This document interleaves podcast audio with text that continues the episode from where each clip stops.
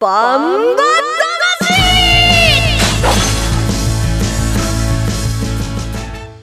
ジャガバンバ魂。この番組はバンエイト価値の提供でお送りします。こんにちは杉山悦子です。ここからの30分はジャガバンバ魂にお付き合いください、えー、バンバ魂は世界に一つだけの競馬です。唯一帯広競馬場で開催されている万栄競馬の楽しさをお伝えする番組です。そして馬券的中のお手伝いも頑張っています。レースの解説予想は十勝毎日新聞社営業局企画事業部の櫻井陽介さんです。こんにちは。こんにちは。ワクチン2回目打ちました、うん、もう大丈夫です。櫻井です、抗体ができるまで。はい、はい、おとなしくしてましょう。お願いします、はい桜井さんは大丈夫そう。かかんなそう。ね、で、えー、私たちを引っ張ってくれるバンタマジョッキーです。ジャガの馬女 DJ 小西シータちゃんです。こんにちは。こんにちは。あのなんかよくわからないんですけど、うん、ネットではあのワクチンを打って抗体が出来上がった状態のことをあのフルワクチンで略してフルチンっていうそうです。これピって入れなくていいの？あれ大丈夫じゃないですか？あダメ？ディレクターがいいって。はい。そうなんだ。なので皆さんフルチンになってから出かけましょう、うん。はい、若いお嬢さんが言うとねいいね、爽やかでね。ドキドキしちゃいますね、ね、はい。あそそういう感じ、はいで話を変えて、はい、まあ、ワクチンの話もですけどいよいよあの緊急事態宣言も解除されまして、うん、帯広競馬場も入場できるようになりましたね。はい、ね引き続き感染予防対策を皆さんそれぞれしっかりと心がけて楽しんでいただきたいと思います。はい、さあ秋ですよ。10月に入りました。皆さんの小さい秋見つけたは何ですか？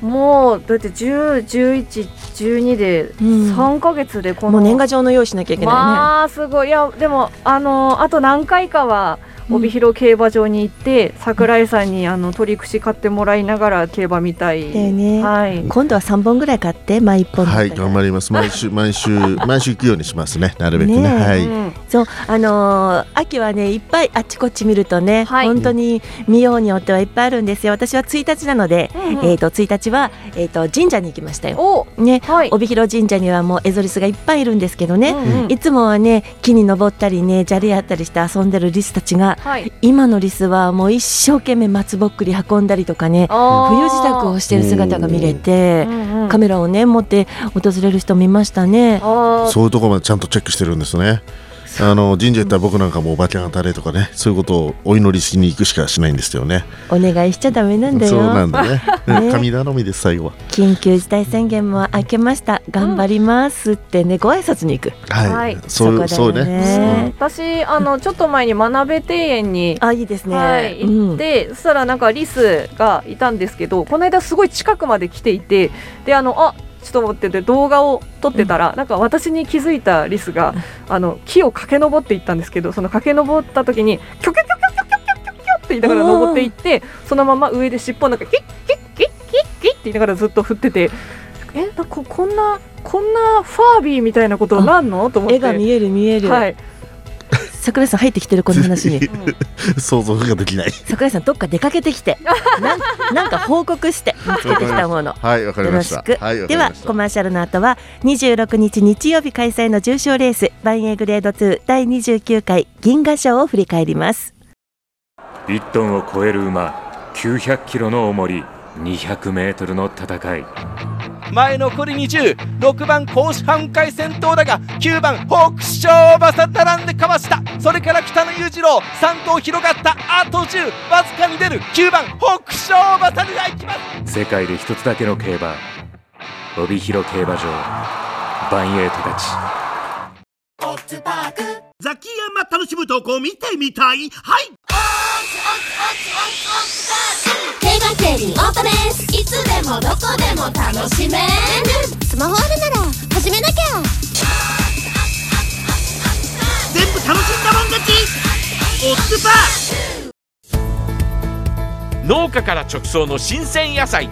地元素材のスイーツとこだわりのコーヒー。機能的でおしゃれなギアが揃ったアウトドアショップ。やっぱり食べたい。十勝名物豚丼絶対行きたいショッピングモール。そこはどこ？帯広競馬場十勝村。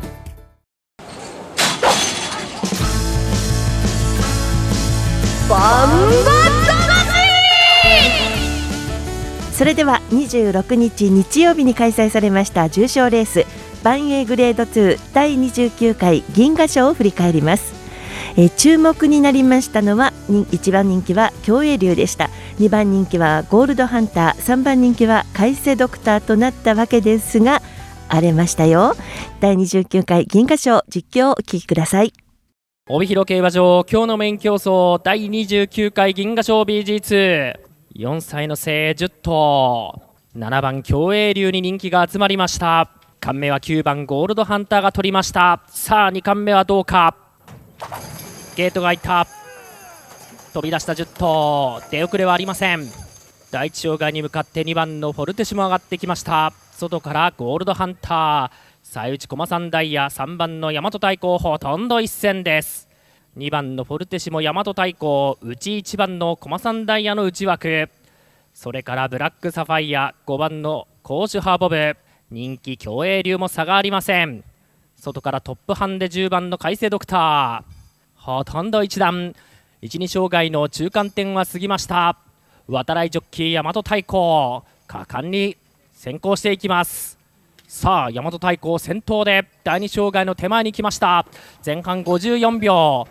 後続徐々に第2障害に集まります。人気競泳流も来ました。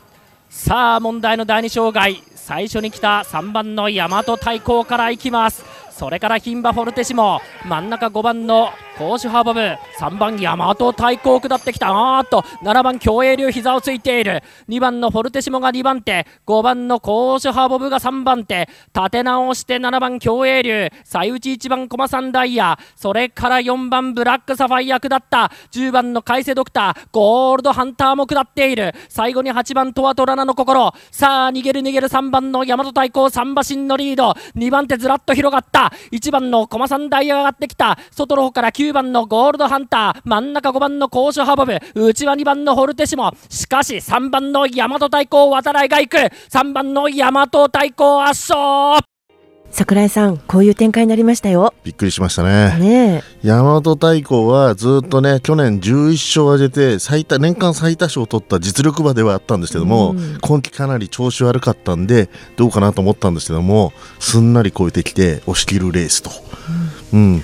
改めて見るとやっぱ強い馬でしたね天候は晴れだったんですけれどもあの馬場水分が2.2%でした。これはび微妙なちょっとね馬場状態になっちゃったかな、うん。それでやはり競泳流とかスピードある、まあ、競泳流はねもう負けた原因がはっきりしていてやはりもう障害で引っかかっちゃったのが最大の範囲ですよね。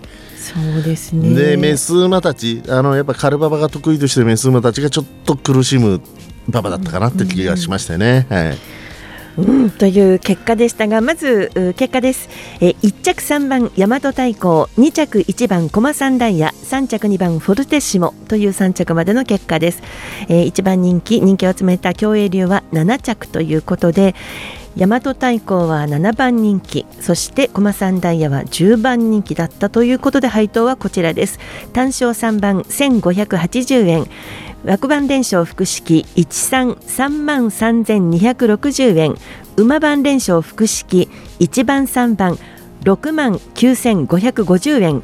馬番連勝単式3番1番10 11万850円。11万850円という馬単の配当でした。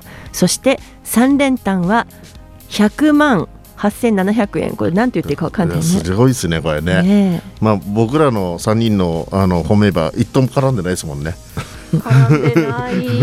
ざっくり反省さしないでさ、じゃあ一人ずついきますか。いやでもちょっといややっぱ駒さんだよねこれ。10番人気だったんだけどこの前思い返してみれば入れねえ金買ってる馬だしやっぱしどっちも12着まあ、後講釈なんだけどこの2頭強い本当実力ある馬だったですよね。来るはずがないというわけではないんですよね。そうなんですよね。この日の人気がね薄だったんですよね。ですで僕の反省。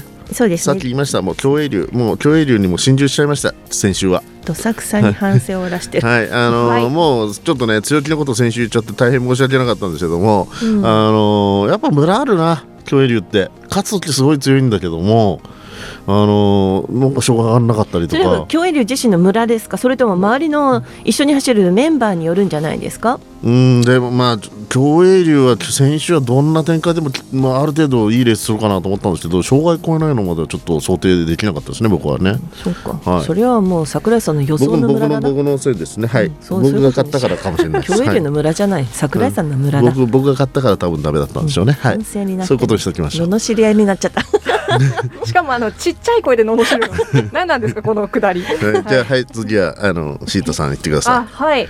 私はですね、まあ、ちょっと海星ドクターがやっぱり荷物重たかったかなと思ったんですけどもでもちょっといいニュースというかいい情報というか私ちょっと今回女の子のフォルテシモちゃんどうかなと思って初めて選んでみたんですけどもなんかあすごい最後まあちょっとあの刺されちゃいましたけど3着に入ったし今後楽しみなお馬さんがまた1頭増えたかなっていう感じですかね。まあでもこれもしもですよ。もしも3連単とか当たってたら即引っ越し完成だったなと思って、そうだね。もともと引っ越ししたかったんだもんね、はい。最近もうなんかいいや当たればみたいな気持ちになってましたけどそここういうのがあるからやっぱたまにドリーム化けみたいな。そうだよね。ね。えなんかさ引っ越しするのが目的だったのにね、はい。桜井さんに焼き鳥買ってもらうぐらいになっちゃってちょっそうともうちょっと広げようよ。ね。ね気持ち大きくね。はい。ね。一本じゃなくて三本とかさ、ね。ちょっと広げていこうね。はい、はい、そして私は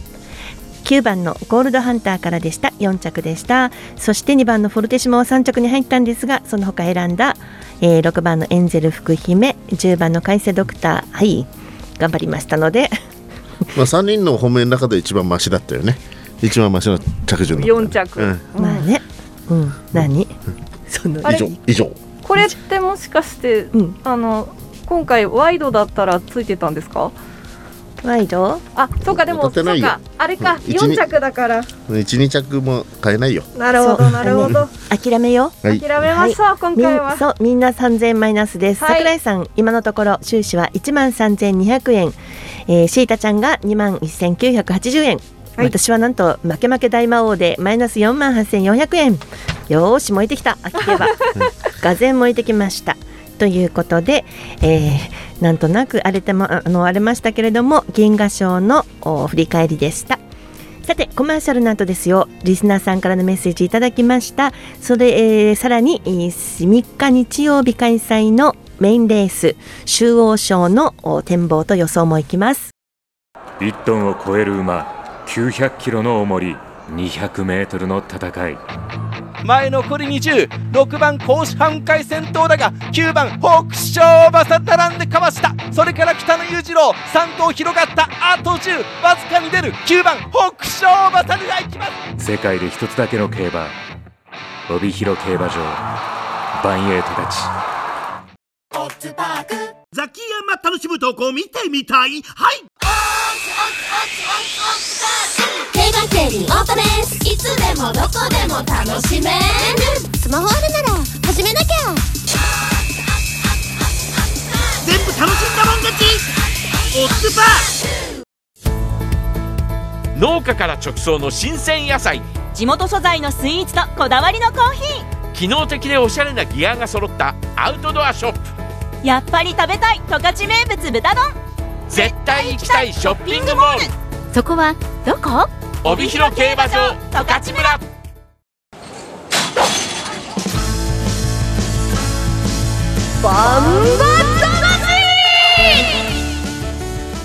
さてバンバ魂今週のメッセージテーマは競馬と食欲の秋です。天高く誰超える秋？十勝の秋収穫の秋食べ物がとっても美味しい季節になりました。あなたの好きな秋の味覚と競馬にまつわるエピソードを教えてください。というところで、えーメッセージをいただきましたよ。皆さん。ありがとうございあます。りがとうございます。早速いきます、はい。ラジオネームクリリンさん。これねあのお二人にはね知らせてないから初めて聞くでしょ、うん。はい。ラジオネームクリリンさんです。秋を代表する食材といえば栗ですよね。今年も栗の季節がやってきましたお米は新米山には栗やきのこがいっぱい。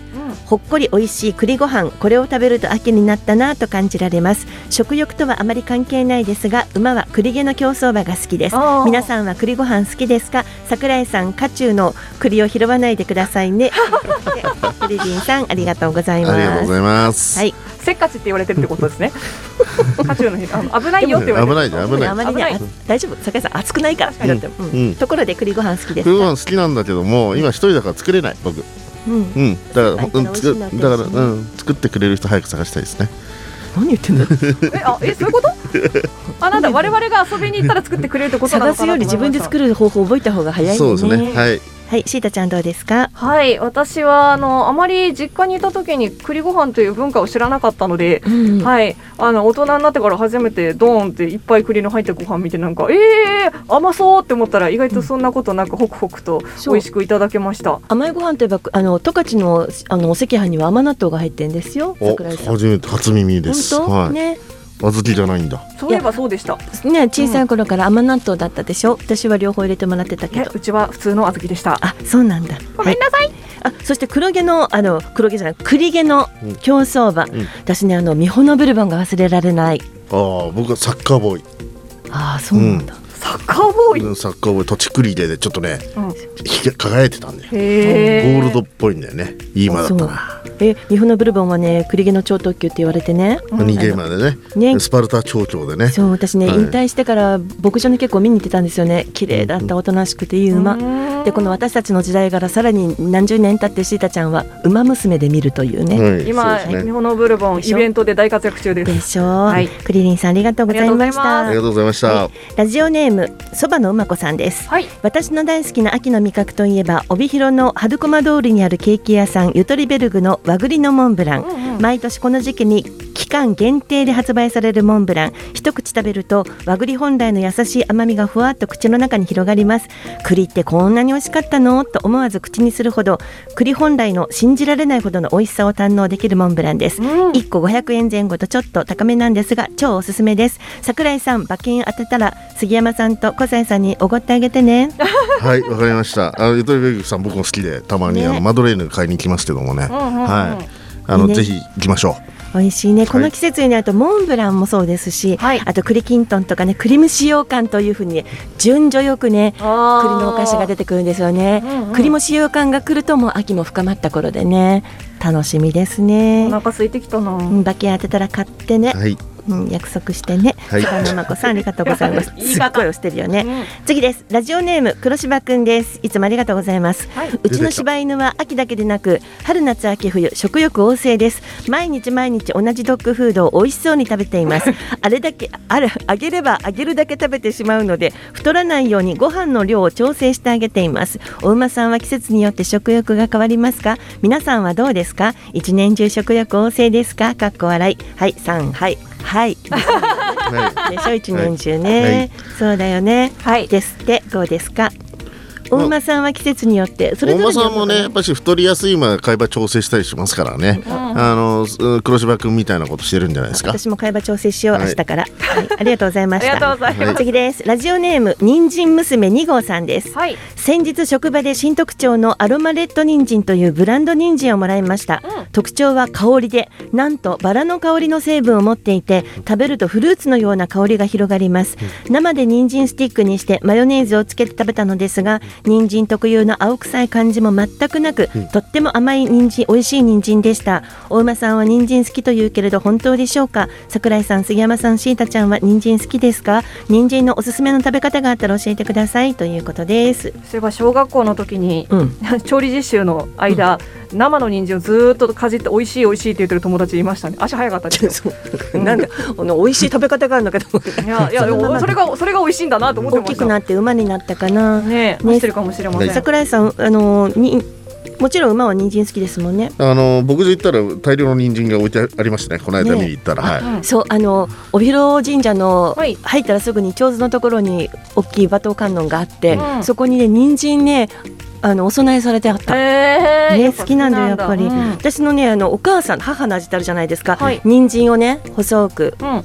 あの千切りします。でスルマスルメも細く切ってうん。昆布も細く切って、お醤油とあのお砂糖と酢でつけるというおめでたいものばっかりでねあの喜び漬けと言っていましたけれども、うんうん。そんなのどうでしょうか？ありがとうございます。ありがとうございます。そしてラジオネームまんまみーやさんはですね秋の味覚といえば自分はサンマですと、うん。旬のサンマは定番の塩焼きで食べるのが一番。パリッと焼けた皮を皮を箸でほぐせばジュワーッと油が染み出すのがたまりません。焼きたてのサンマに大根おろしすだち。おしゃれね。そして醤油をさっとかけてよく冷えたビール想像するだけでよだれが出そうです。私たち3人もよだれが出ていますね。いいですね。いいですね。今今一番反応した僕は、するね食べ物にね。ありがとうございました。紹介しきれないたくさんのメッセージありがとうございました。はい。えー皆さんに万栄のオリジナルグッズをプレゼント送りますよ。待っててくださいね。はい。さあいつもね楽しいメッセージ嬉しいですね。メッセージについては3日日曜日万栄と勝ち第11レースの第15回周王賞の展望と予想に行きたいと思いますはいはい、10うーとこれはですね20時5分発送となります。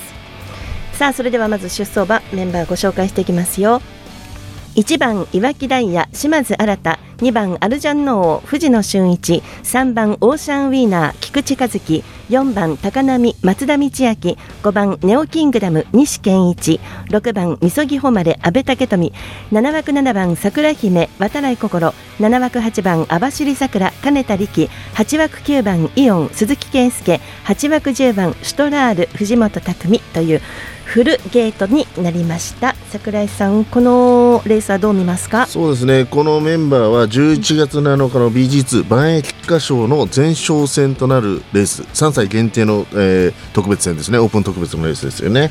でえーとまあその後牝馬は、えー、とバンエオックス。男馬は、えークレのバンエダービーと。その辺りを狙ってくるメンバーがまあほぼ集結してるんでかなり興味深い、えー絶対チェックしとかなきゃいけないレースですよね。これ10頭中4頭が牝馬なんですね、うん。しかも枠順的に牝馬が並んでますけどこういうのってなんか影響あるんでしょうかね？そうですね。やっぱりあの女の子同士並んでる方が安心するんじゃないですか。あ、うん。そうなんだ、うん。うん走りやすいのかな？とと思いますね。そうですか、えっ、と2日土曜日のお十勝毎日新聞掲載ネットバンバ金太郎の予想によりますと9番のイオンにぐりぐりついてますね。そして3番のオーシャンウィーナー、えー上から上からいくと1番のいわきダイヤ5番ネオキングダム6番みそぎほまれとこの辺りに印がついてますよということで桜井さんの予想いきましょこれねこの世代はね本当混戦なんですよ、うん。あの重賞2勝してるのが今回も出てるけど女の子のイオンだけ。あと全部もう去年の3冠2歳の4冠戦は全部勝ち馬が変わったという、えーで今回のね3歳の1冠目もイオンが勝ったということで男馬がまあちょっと悪い言い方すると頼りない世代かな。なるほど、そううん。なので僕は今回本命に押したのは、上がり馬の桜姫。うはい。なぜかというと、やはりね、このうん重賞ウィナーたちは次の万栄菊花賞が目標なんで、えーここやっぱし、あのー夏の上がり馬で勝負したいなと、はい。でまあ、桜姫かみそぎ誉れかなと思ってたんですけども、まあ、10キロ軽いので、桜姫の方を本命に取りました。とはいえ、みそぎ誉れにも気があるので、えーこの2頭を軸にして、えー、とオーシャンウィーナー、えーイオン、シュトラールへ3連複、367、679、670を1000円ずつ。3連服ですね3連複です。はい。なかなか自信ありげですね、うんあのね、多分桜姫ね、あのみそぎ誉れあたりがね、あのシュトラールとかみそぎ誉れが先行して、それを見ながらいけるんでね、展開も有有利かなともうなんかイ思ってます。メージ出来上がってますね、はいシータちゃんの予想いきましょうあはい私はやっぱり本命はイオンです好きだから。うん。うん。はい。好きだし調子がいいから。はい。なんですけどえっ、と今回ちょっと女の子馬券で固めてみました。はい、ちょっと、えっと、一頭だけ相手をあのネオキングダムにしたんですけども、枠でいきます。えっと、あの、みそぎ誉れも女の子ですもんね。はい、なので、えー、と581000円、68000円、78000円枠で1000円、はい、で行こうと思ってますので、あのそうですね、選んだのはネオキングダム以外はみんな女の子。頑張れ、頑張れ女子みたいな感じです。だね。うん、私は周王賞ですよ。はい、桜ですよ。うん、桜桜にかけました。はい、桜姫うん。網走桜、うん。なので7枠は硬いということではい、7枠を軸に。はい、でもやっぱりイオンは強い、ねえだから枠。はい、7枠と8枠で固めました。はい。77000円88000円78000円という面白い。枠服で、うんだから見に行ったら手前の馬ばっかり応援しちゃうみたいなうん、ね。スタンドに近いところに見れるからいいよねねはい。桜咲く。そうか網走桜もいたか。桜は。そう。桜桜のこうちゃんと考えたの、まじうん真面目に考えてですよ。はい。いかがでしょうか？参考になるのかどうか？参考になるでしょ？うなると思うお聞きの皆さんはどうかわかりません私たちは至って真面目に予想しておりまして真剣ですので、はい。ということで、えー第15回集王賞です。3日日曜日の第11レース20時5分の発送です。えーもうお出かけできますからね、うん感染予防をしっかりして、もう元気にはい秋競馬を楽しんでいただきたいと思います。そこでバンエイト勝ちからのお知らせです。バンエイト勝ちでは緊急事態宣言の解除を受け、関係機関と調整を行い、10月1日金曜日よりお客様をお迎えしての開催となります、はい。会場にあたりましては地方競馬全国協会が定めるガイドラインなどに即し感染拡大防止対策を実施いたしますので来場されるお客様におかれましてはご理解とご協力をお願いいたします。というバンエイト勝ちからのお知らせでしたさあ今日のバンバ魂もそろそろお別れの時間です。来週もメッセージお願いしたいと思いますよ。来週のバンバ魂のメッセージテーマはなんでかなというね。私のストレス解消。あそういえばねこれ最後の一行の ちょっと戻りますけどはい。マンマミーヤさんからのメッセージの最後にね、ごめんなさい、時間が先ほどなくって、ちょっとこの一行読めなかったんですけど、ちなみに今回のメッセージテーマ、食欲の秋と競馬にまつわるエピソードを結びつけるのって無理ありませんって書いてあったんですよね。本当にそうだ。確かにそうだ。さらに難しいというね、はい。来週私のストレス解消法というのがメッセージテーマです、うん。競馬で負けが込む上司に理不尽に怒られる妻と子供には無視されるなど現代はストレス社会この一行はねこれ台本ですからね,、うんうん。ね。みんな、えーストレス社会を乗り切るあなたのストレス解消法を教えてください。桜井さんシータちゃんのストレス解消法は？僕馬券買うことがストレス発散してるんですけどストレ結果ストレスになっちゃってるってことですね。当たんないから、発散しても？うん、発散してもか買う時は元気なんだけど、終わった後にストレスが溜まってるってパターンですね。発散ってどこに桜井さん発散してるの？お金をお金を使うことでいやいすやなんはいか周りになんか、うわーって発散してそうです。あ今今自宅感染だから。ー、うん、はい。そうね。私ははい。広いところに行って、なんか1時間2時間くらいの広いところにいることによってああいや今私の考えてることってどうでもいいことだなーと思うようにして、なんか気が済んだら帰るっていう。ああ広かったシンプルだけど偉いよね。そうですねお金使わなくていいしね。ね。はいいいですね。はい。でもこれ無理やりあのつけてるわけじゃないんですけど私のストレス解消法は、はい。やっぱり車に乗ってどっかピヨンと出かけちゃうこと、うん。もう車の中でいろんなこと考えて流す、うん。で、えー、と今はですけどねあのよくあの牧場観戦って今自由にできないんですけど、うん。その昔は自由に「すいませんあの上のクレッセンに会いに来ました」とか言って合わせてくれたんですよね。うん。それで馬に会いに行くのがあのストレス解消でしたね。まあ僕も好きですね。牧場巡りはね、まあ、はい。来週ね、はい。い、っぱいお話ししましょう。はい。えーメッセージの宛先はバンバアットマークジャガドット FM、えー、BANBA アットマーク JAGA ドット FM です。メッセージをくださった方にはバンエイ競馬オリジナルのショッピングバッグ、ボールペン、ミニタオル、ポストカード、クリアファイルなどセットでプレゼントいたします。ジャガバンバ魂はスマホアプリリッスンラジオ、YouTube、ポッドキャストでも配信しています。ラジオの本放送をお聞き逃しの際は YouTube、ポッドキャストでお聞きいただけます。えー YouTube などですね検索していただきますと私たちの声だけじゃなくて予想の画面なども見えますよ。ぜひご覧ください。ジャガバンバ魂お相手は杉山悦子と桜井陽介小西シータでしたではまた来週です。ジャガバンバ魂この番組はバンエイト価値の提供でお送りしました。